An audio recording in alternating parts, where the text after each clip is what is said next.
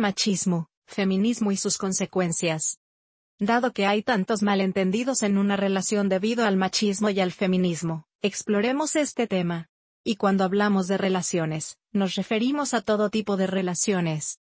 No estamos hablando solo de relaciones amorosas. Primero, reflexiona sobre las siguientes palabras. Desafortunadamente, en este sistema, en esta matriz, todo se usa para separar a la humanidad. Por ejemplo, sexo, razas, religión, política, sistema financiero y humor. Hay muchos más ejemplos, pero estos son los más obvios. Sin embargo, nuestro ser, el espíritu de luz que somos, nuestro corazón, nuestra alma está aquí para eliminar estas creencias falsas e implementar otras nuevas para el bien mayor y más elevado de todos. Estas nuevas creencias son verdaderas y útiles para el desarrollo del universo, a diferencia de las antiguas que son ilusiones que se usan solo para retrasarlo. Ahora, volvamos al tema del machismo y el feminismo. Pero, ¿qué son el machismo y el feminismo? Estos son solo los falsos preconceptos impuestos a la mente del ser humano sobre lo que es ser un hombre y una mujer. También son los prejuicios de lo que no sabemos ni entendemos.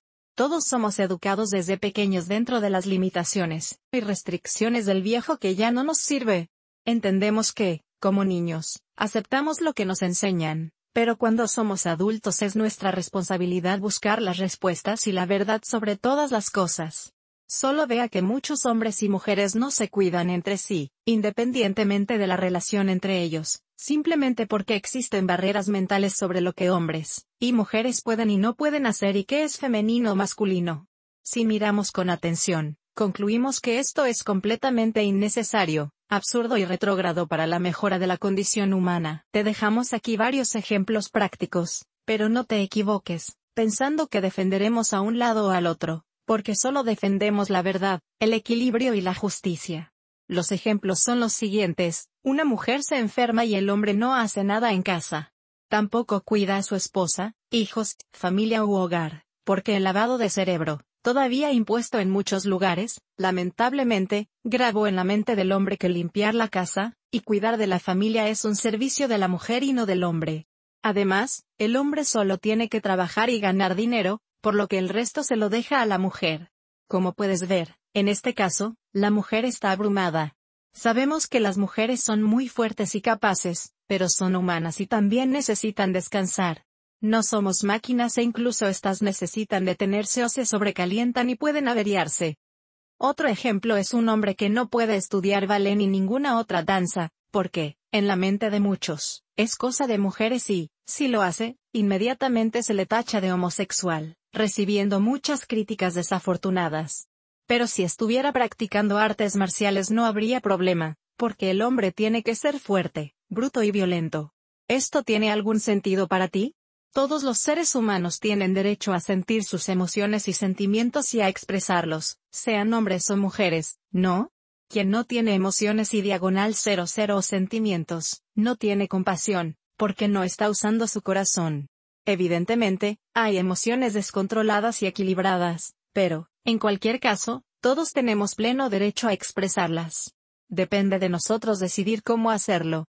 Imaginemos ahora que a una mujer le llega la menstruación y que, por alguna razón, está desprevenida.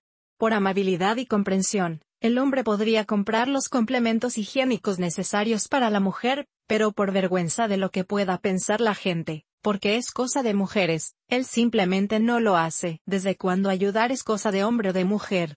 ¿Ayudar es cosa de ser humano con corazón y alma de luz? Es un gesto de bondad y madurez. ¿No puedes ayudar? ¿En serio? La respuesta está en tu corazón. No te estamos juzgando, solo te hacemos reflexionar un poco. Otro ejemplo es una mujer que no puede trabajar en las obras o que es severamente criticada si trabaja, porque es un trabajo de hombres. Mucha gente piensa que las mujeres son débiles, frágiles e incapaces de realizar las mismas funciones que los hombres. Esto no es cierto y todos necesitan un trabajo para mantener su hogar y su familia. Todos merecen la oportunidad de mostrar sus habilidades. ¿Quién no querría tener una en la vida? No recibimos para dar, pero damos para recibir. Esta es una ley muy importante del universo. Piensa en ello antes de rechazar una oportunidad a alguien. Podríamos dar muchos más ejemplos. El simple gesto de un hombre sosteniendo un bolso para una mujer ya es motivo de vergüenza. No es solo un objeto, no hace daño a nadie a menos que sea demasiado pesado.